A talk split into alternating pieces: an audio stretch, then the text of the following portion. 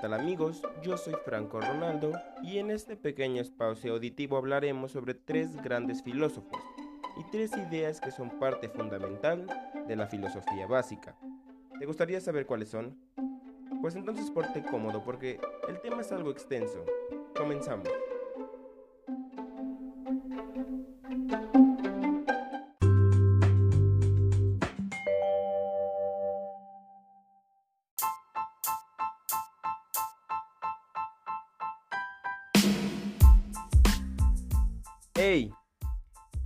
Te quedaste!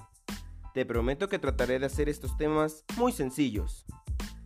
Los temas son los tres filósofos y sus tres platillos. Al referirme a tres filósofos, obvio, hablo de Don René, Job y Kent. Y sus tres platillos serían la pasión, la verdad y Dios. Bueno, bueno, comenzaremos por el primero, el famosísimo Don René Descartes, también llamado Renatus Cartesius por sus cuates. Fue un físico, matemático y filósofo, bueno, un mil usos. Él fue el padre de la filosofía moderna, y el tema de hoy con él serán los sentimientos.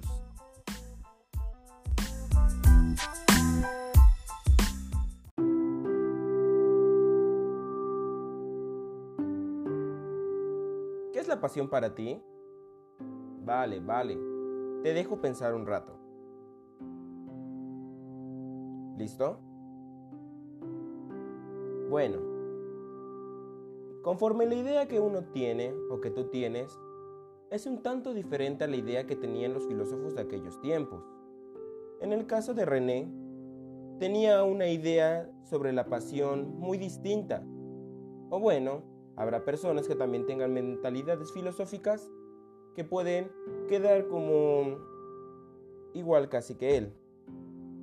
Para Descartes existen seis pasiones, que se destacan y otras no tanto, derivadas de ellas.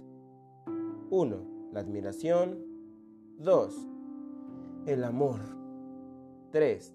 El odio. 4. El deseo. 5. La alegría. 6. La tristeza. Sí, son las pasiones más importantes y el resto se originan de ellas.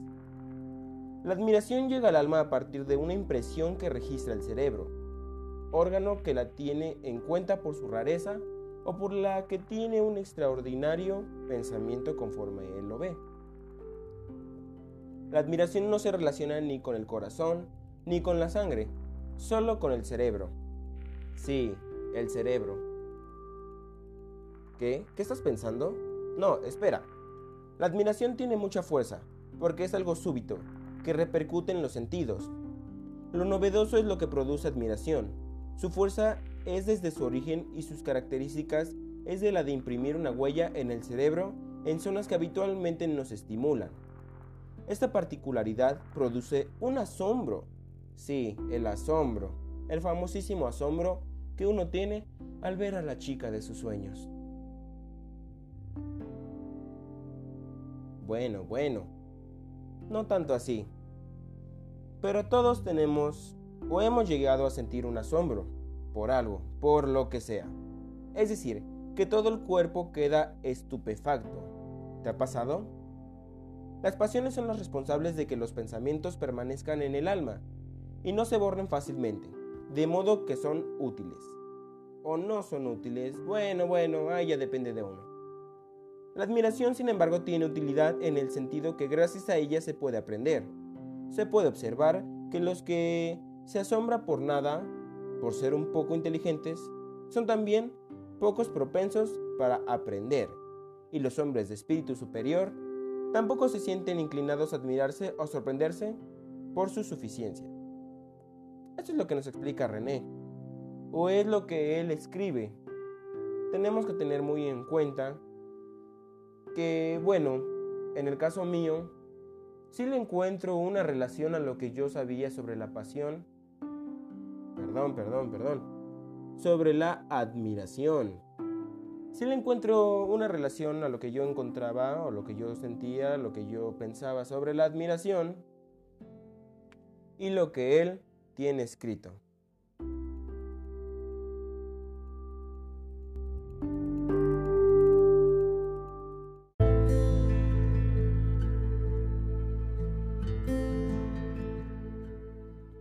Para no hacerla tanto datos, vamos a seguirnos un poquito más rápido acerca de lo demás. Recuerden que yo les había comentado que para René Descartes la pasión se dividía en seis, la admiración, el amor, el odio, el deseo, la alegría y la tristeza. Ya hablamos sobre lo que es la admiración. Ahora vamos con lo que es el amor. Proviene del alma, movida por los espíritus al unirse con los objetos que le convienen. Y el odio es la emoción que lleva al alma a querer separarse de los objetos.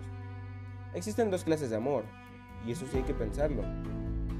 El benevolente, que es el que lleva a la voluntad a querer el bien para una persona, y el amor de concupiscencia. Bueno, bueno, sí, ¿lo conocen? Que es amor que hace desear lo que se ama. O sea, el que se tiene por las cosas buenas y el que se tiene por las cosas bellas y gratas de la vida. Y esta clasificación vale también para el odio, porque se odia lo malo y las cosas feas. El deseo es una agitación del alma, producida por los espíritus, de manera que no solo se desea la, ausencia, sino que se desea también conservarlo. El deseo tiende al bien, va acompañado de amor, de esperanza, ay, se me fue, ah, sí, y de alegría, mientras el deseo que tiene al mal va acompañado de odio, temor y tristeza. Siguiente, la alegría. La alegría es la emoción de gozo por el bien de las impresiones que se producen en el cerebro. La tristeza, esta es la otra. Es la incomodidad del alma producida por el mal que registra el cerebro. La alegría es la creencia de poseer un bien y la tristeza es la creencia de tener un mal o un defecto. Cuando uno es saludable y el tiempo se mantiene sereno, se sienten las impresiones que se producen en el cerebro como una alegría interior y la tristeza es el sentimiento contrario. A todos nos ha pasado. Segurito que sí. Tenemos esa alegría, nosotros captadas, pero se puede mencionar o se puede entender que la tristeza pues es el sentimiento contrario, es el antónimo de la alegría. Es así como trabaja nuestra mente, nuestro cuerpo, nuestras hormonas, nuestro espíritu. Pero pues ¿qué le podemos hacer, verdad? Las pasiones producen alteraciones en los órganos del cuerpo. Cuando el amor no va acompañado de la alegría, esperanza o tristeza, fuertes latidos del impulso es igual y mucho más fuerte que habitualmente y la digestión de los alimentos es más rápida, de modo que esta pasión es útil para la salud. ¿Eh? A que no te lo esperabas, también tiene cosas buenas. El odio al contrario produce un impulso desigual, más débil, más rápido. Se puede sentir escalofríos y el estómago se vuelve disfuncional. Es lo que nos pasa con la tristeza. El deseo es la pasión que agita el corazón con más violencia, provocando que los espíritus pasen a los músculos, se agudicen los sentidos y provea de mayor movilidad a todas las partes del cuerpo. Mm. Vaya, Dios mío. Para Descartes, todos los órganos que producen sangre también producen espíritus. ¿Eh?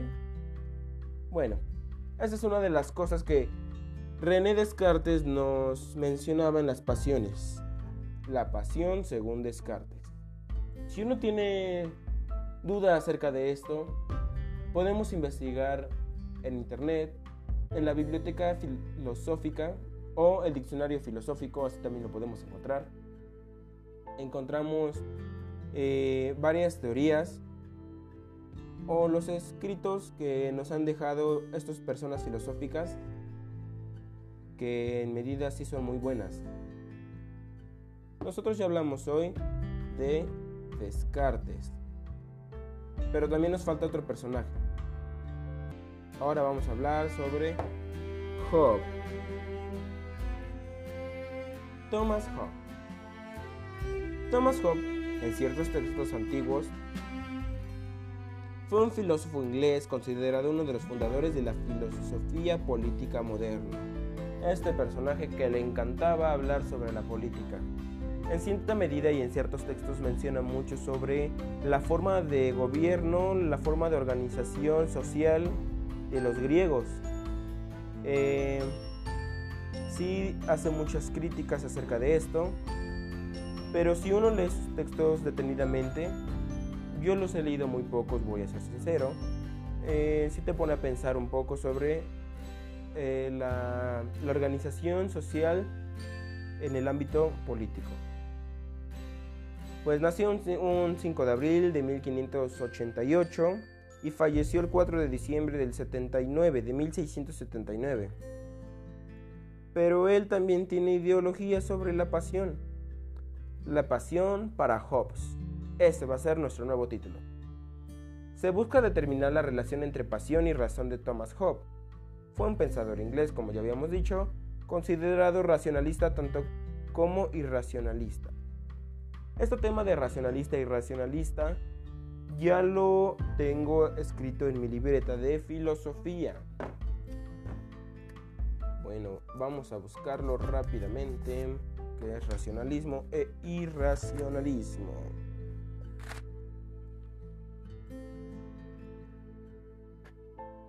Buscando, buscando, buscando. Esperen, esperen, esperen.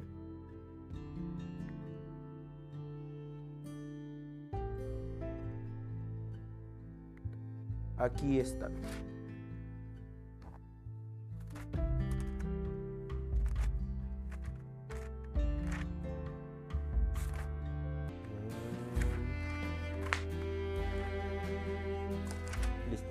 Encontrado el racionalismo para entender un poco más desde la perspectiva de Hobbes. Algo racional. La racionalidad es la capacidad que permite pensar, evaluar, entender y actuar de acuerdo a ciertos principios de optimidad y consiste para satisfacer algún objetivo o alguna finalidad. Alguna finalidad. Y lo irracional, que no es racional. Bueno, podemos entenderlo como el antónimo de lo racional. Eh, que no tiene capacidad de pensar o razonar. Las personas son animales racionales, los demás animales se llaman irracionales. Eso es lo que yo tengo en la libreta de filosofía acerca de lo que es racional e irracional. Esto es lo que nos decía. Que Thomas Hobbes fue una persona, un pensador inglés, racionalista y irracionalista. Para explicar esta aparente paradoja, examinar las noches de pasión y razón en el contexto de la filosofía materialista y fiscalista de Hobbes y él específicamente, la conexión con el nominalismo y el sensualismo. Se demuestra así que las pasiones son el principio del movimiento en los hombres y que el pensamiento está, es, está a su servicio. Bueno, sí. Eh, sí, sí, sí, por lo que me acuerdo, sí. Que el pensamiento está a su servicio se describe el proceso racional constituyente de una nueva ideología, la de cálculo o la de computación. Se concluye que ambos temas, al parecer, no están claramente conectados en la obra de Hobbes al pensar de su intento por hacer del poder. La pasión más fuerte, aquella que puede ingresar orden en el pensamiento. Es así como lo describe Hobbes, lo que es la pasión. Conclusión de esto, Pues, ¿cómo se lo explico de una manera fácil, fácil? Pues la pasión es todo aquello que mueve al hombre. Es lo que le da sentido a su pensamiento. Es lo que lo hace diferente y lo que le da esa pequeña espinita de sentir algo en contra de un objeto materialista. Eso es como yo lo podría resumir en el caso de Job. Pero si estoy mal, también es válido no soy una persona filosófica al 100%, mm, pero trato de hacer mi esfuerzo. Vamos con Kant. Esta fue otra persona, otro filósofo, uno de los que mencionaba al inicio. Eh, Immanuel Kant eh, es alemán, es un alemán de la Ilustración. Fue el primero y el más importante representante del criticionismo y precursor del idealismo alemán. Nació el 22 de 1724. Falleció el 12 de febrero de 1804. Como para que entendamos un poquito más, vamos a hablar sobre qué es la filosofía según Kant. La filosofía lo es todo. Para Immanuel Kant, la filosofía engloba la relación de todos los acontecimientos con los fines esenciales a los que tiene la razón humana. Y es que es cierto, la filosofía eh, que nosotros manejamos, o bueno, la filosofía, nos da otro sentido de pensar, nos da una manera diferente de ver las cosas, dependiendo de cómo nosotros sabemos y cómo nos enteramos, o cómo nos habían enseñado normalmente en nuestra vida cotidiana.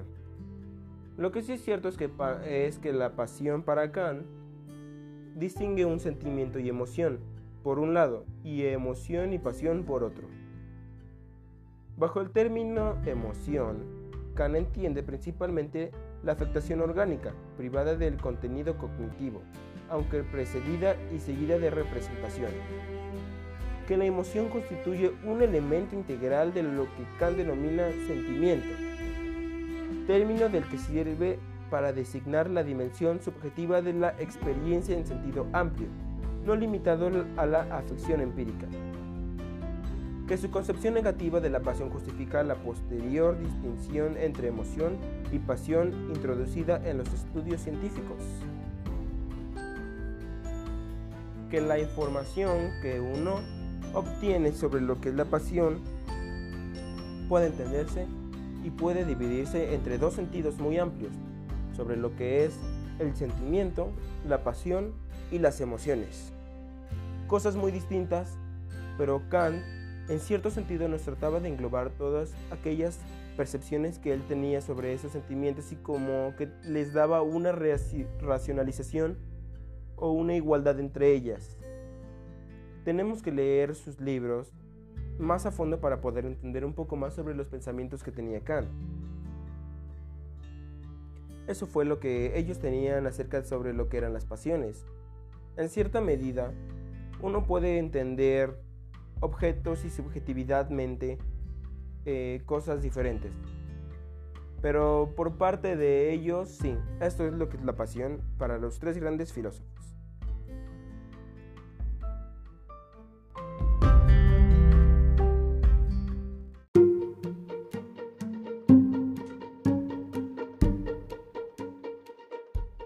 Pasaremos a otro tema interesante igualmente. Bueno, eh, creo que es de los temas que más me gustó. Cabe mencionar que la información que yo les estoy presentando aquí es verídica, no es sintetizada por mí, una recopilación de varios textos, libros y videos de YouTube. Entonces se los puedo asegurar que les estoy dando como la recopilación más importante de lo que yo sentí que era importante. En el caso sobre la verdad, vamos a pasar lo que es la verdad, tenemos que la verdad para Descartes, para René Descartes, es la conformidad entre lo que se dice, se piensa, se cree y la realidad que está presente. Lo que es o lo que sucede. Es cierto que para Descartes es la meta indiscutible del conocimiento y el objetivo de su filosofía, aprender a distinguir entre lo verdadero y lo falso. Esa sería la verdad. Es lo que nosotros entendemos, lo que nosotros vemos, lo que se dice, lo que se piensa, lo que se cree y lo que se comprueba. Pero Job no tiene una... Bueno, eh, no encontré como tal un registro que nos diga bien qué es lo que entiende Hobbes por verdad. Eh, existen varios textos en los que menciona la verdad, pero como tal no la aclara en específico. Él menciona en el texto de la metafísica y lo normal, el gobierno, teorías políticas, sí nos habla sobre la verdad, pero como tal no pude encontrar un resumen. Un resumen eh, específico en el cual se pudiera entender. En el caso de, René Descartes me gustaría compartirles una frase que él escribió para lo que era la verdad. Descartes, el filósofo que piensa, existe y busca la verdad. Para investigar la verdad es preciso dudar, en cuanto sea posible, de todas las cosas. Tiene sentido, ¿no? Ponte a pensar. Para investigar la verdad, para saber cuál es la verdad, es preciso que uno dude sobre la realidad que está presente en uno mismo, en cuanto sea posible, de todo lo que se nos presenta alrededor. Esa sería nuestra, nuestra verdad. René Descartes, un filósofo francés. Muy buena frase. La verdad para Kant. Según Kant, una de las principales perfecciones del conocimiento y aún la condición esencial. Ay, no me acuerdo bien. Em.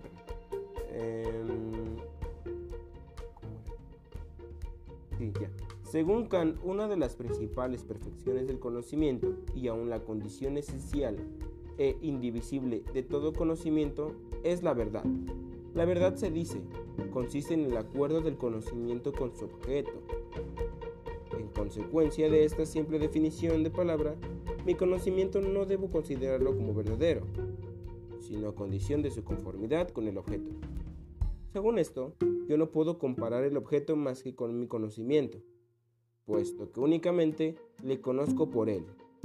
Mi conocimiento está, pues, llamado a ser conformado por él mismo, porque el objeto hallándose fuera de mí y el conocimiento en mí, yo no puedo nunca juzgar más que de una cosa, a saber, si el conocimiento del objeto conforma con mi conocimiento del objeto. Fácil, ¿no?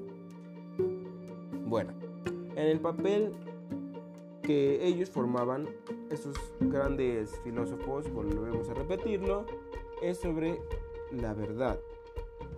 En resumen, Descartes nos presenta que es su verdad, Hobbes sí la presenta como tal, no escrita, no la deja tal plasmada, pero la podemos encontrar dentro de varios textos. En textos de la teoría política, la sociedad, en ellas nos menciona sobre la verdad. Pero la, y Kant también nos menciona sobre la verdad. Otro tema importante dentro del mismo es el papel que juegan los dioses dentro de estos filósofos. Ahí sí, cada uno nos, nos estableció, nos, nos propuso o nos inclinó su teoría, su pensamiento de cómo pensaba de acuerdo a un ser supremo, a una divinidad suprema, que fue el creador de todo esto.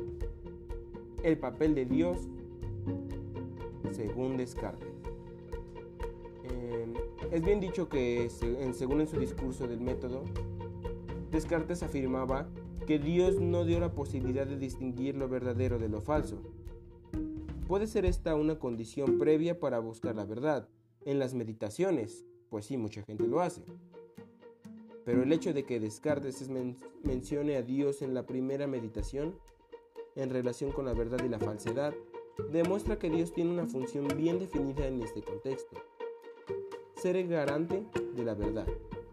Esto se hace evidente en la tercera meditación, en lo cual la prueba de la existencia de Dios está basada en nuestra contingencia y esto solo es posible gracias al Dios infinito cuya imagen es nuestra misma mente. Pues al estar presente el infinito de Dios en nosotros como la idea, la prueba de la existencia de Dios no es una conclusión casual de la mera contingencia de un reino ontológico, completamente diferente. Por lo tanto, la conclusión es válida.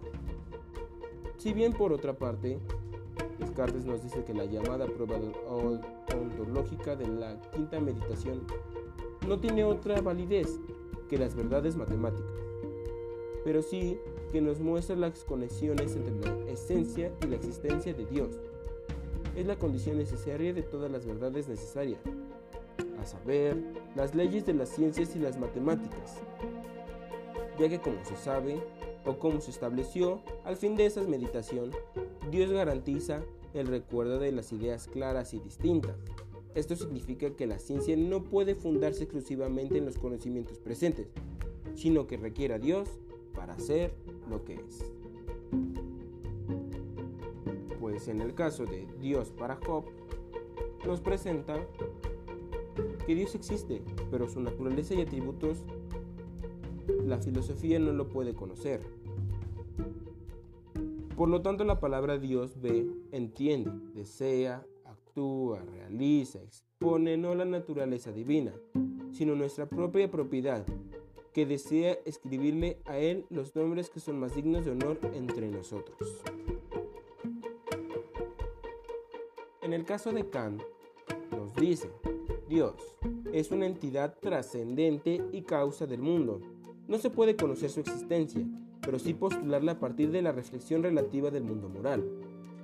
Si bien es cierto que Kant sistematizó y resumió los argumentos tradicionales para la demostración de una existencia de una divinidad protectora, tuvo un argumento físico-teológico. Parte de la observación de la existencia de la finalidad en el mundo y concluye en una afirmación de Dios como causa de dicha finalidad. Argumento que probablemente después evolucionó y le dio otro sentido tomándolo como argumento cosmológico, que fue una parte de la existencia contingente de las cosas y concluye en la afirmación de Dios como causa necesaria de la existencia de todo lo real que está presente en nuestro mundo. Pero si bien es cierto que la causa o el argumento ontológico afirma la existencia de Dios partiendo de la idea de Dios como el ser perfecto del perfeccionismo o del perfecticismo. En la, crítica de la razón pura, así lo pueden encontrar ustedes, la crítica de la razón pura, criticó estos argumentos, mostrando que eran falaces, que escondían errores que los hacían inaceptables. Sin embargo, no negó la existencia de Dios, simplemente supuso que no era posible su conocimiento científico, aunque sí un tipo de conocimiento denominado fe racional.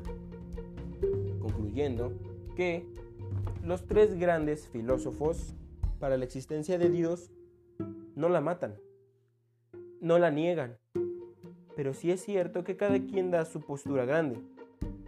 Eh, lo que también es verdad que después, pasando el tiempo, la filosofía fue evolucionando y otros filósofos se preguntaron y fueron haciendo con preguntas como ¿quién es Dios? ¿Quién creó a Dios? ¿En realidad existe un Dios? Son preguntas que, bueno, no nos conviene, no, no tenemos por qué abordarlas en este podcast informativo sobre la filosofía básica. Pero sí bien es cierto que lo que nos presentan estos tres grandes filósofos acerca de lo que era una pasión, la verdad y sobre Dios, tiene mucho que ver entre ellos se relaciona un tema con el otro.